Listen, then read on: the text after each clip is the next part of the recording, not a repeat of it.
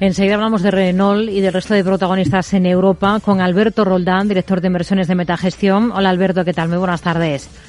Buenas tardes, Rocío. Pero lo primero es situar cómo están las cosas y hoy es un día con claro protagonismo para las conclusiones de esa reunión de dos días de la Reserva Federal. A partir de las 8 de la tarde, hora española, saldremos de dudas y de vísperas de calentar motores para esa cita de mañana con el Banco Central Europeo, ¿no?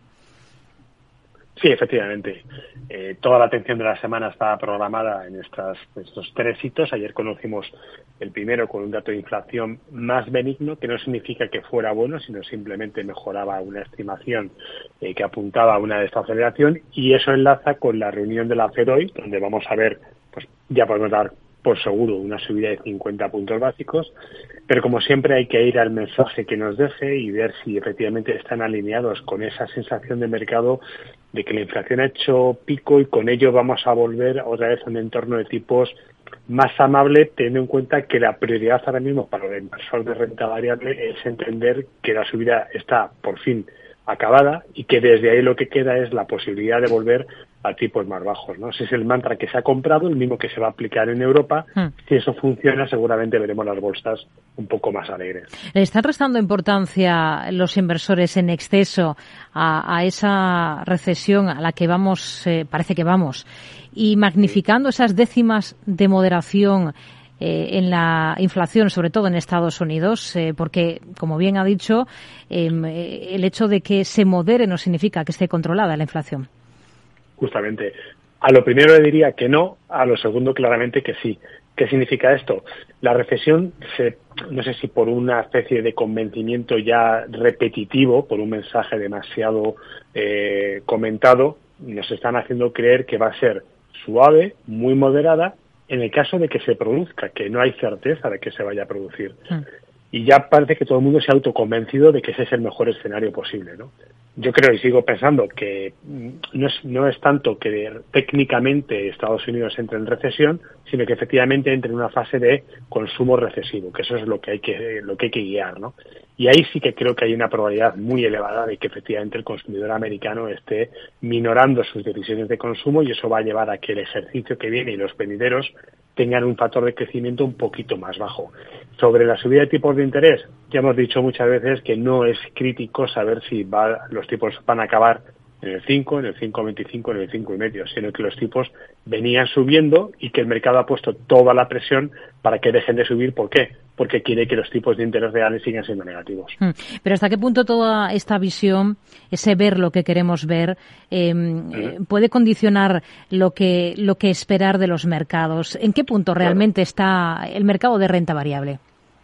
Es muy buen punto, Rocío. Eh, digamos que el inversor está lleno de sesgos cognitivos, emocionales, impulsivos, y eso le lleva a que cada día cambie su expectativa de lo que le conviene en relación a lo que vayan a hacer, por ejemplo, la Fed con tipos de interés. Y eso es claramente el mayor error que hoy está cometiendo de manera persistente el inversor.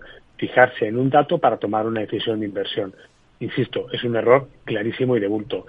Eh, bueno, ese es un sesgo que lleva incorporado el inversor desde hace muchísimo tiempo, no es una novedad, totalmente humano, pero cuando limpiamos un poco ese efecto y nos damos cuenta que hay que comprar aquello que realmente sea interesante, barato, atractivo, con potencial, eh, lo que queramos ver, es donde realmente vemos que la inversión tiene sentido y tiene inteligencia. Hasta ahora lo que hacemos es movernos como estuviéramos en un río, ¿no? Cambia la corriente, hay un meandro, hay un cambio, hay una altura, bueno, pues nos va a llevar donde quiera llevarnos, pero lo que nosotros tenemos que hacer es acomodar nuestra inversión a nuestras decisiones, no a lo que nos impongan que va a ocurrir. Hmm.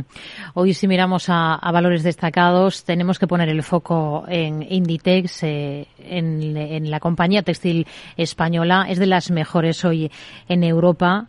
Mm, después de presentar resultados, ¿con qué se queda de esos números?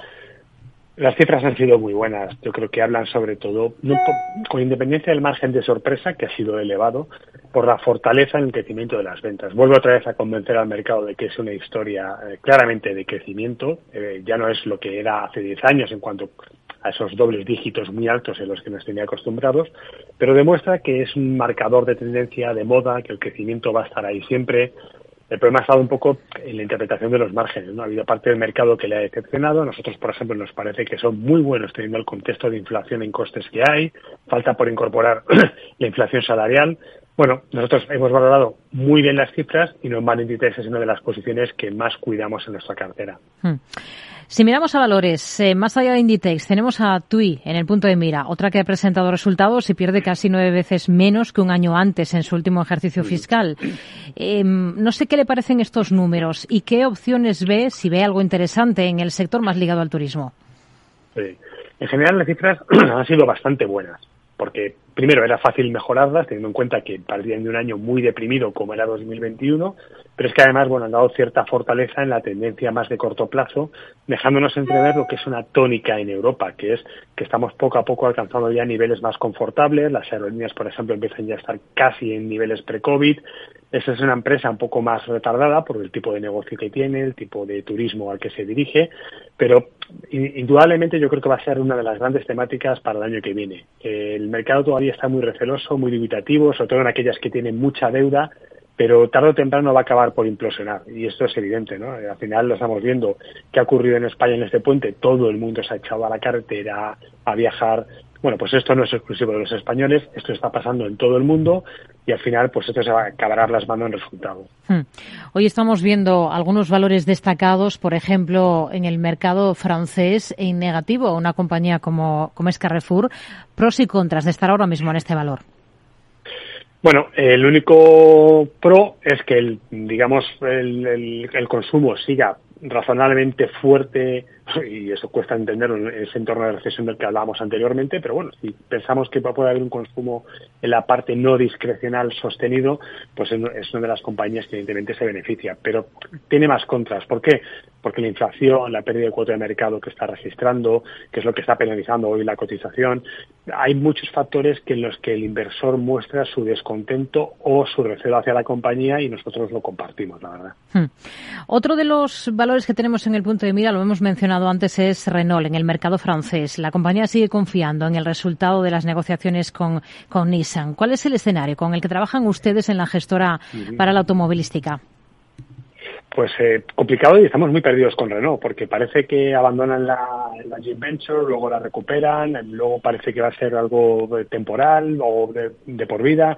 No sabemos muy bien en qué punto está y estamos viendo ahí un déficit de comunicación bastante importante, ¿no? Y mientras vemos que hay otras opciones de inversión donde creemos que la estrategia está mucho más definida, más sólida, más conformada. Nosotros en Metagestión, que tenemos y estamos mirando mucho el interés de, con mucho interés el sector del automóvil, creemos que de momento la parte más protegida es la que está más vinculada al sector del lujo, ¿no? Eh, vehículos de alta gama, o, vehículos de muy alta gama es donde creemos que hay más valor. ¿no? En esta parte de mercado más vinculada al desarrollo del mercado eléctrico, con joint ventures y con una, digamos, un entorno de precios algo complejo de entender, nos genera más dudas. La verdad es que aquí tenemos muchas dudas. Hmm.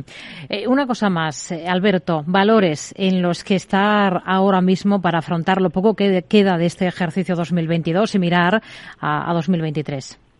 Mm.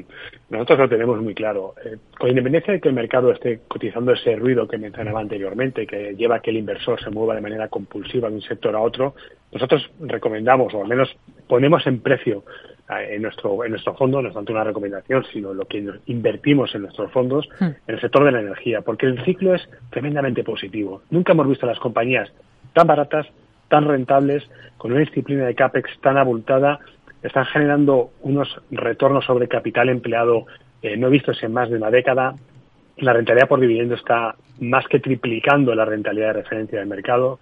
Creemos que hay una temática de fondo eh, que no solamente tiene que ver con la demanda, sino sobre todo con la oferta con la estructura de capital que tienen las compañías que nos hace ver que es un sector claramente ganador. ¿Qué ocurre? Que como ha cotizado esto mucho en precio este año, a la gente parece como que no le gusta, como que ya está muy muy tocado, muy muy abusado, ¿no? Y estamos viendo que la gente se sale de este sector para irse a otros más penalizados. No nos gusta esa, esa tendencia.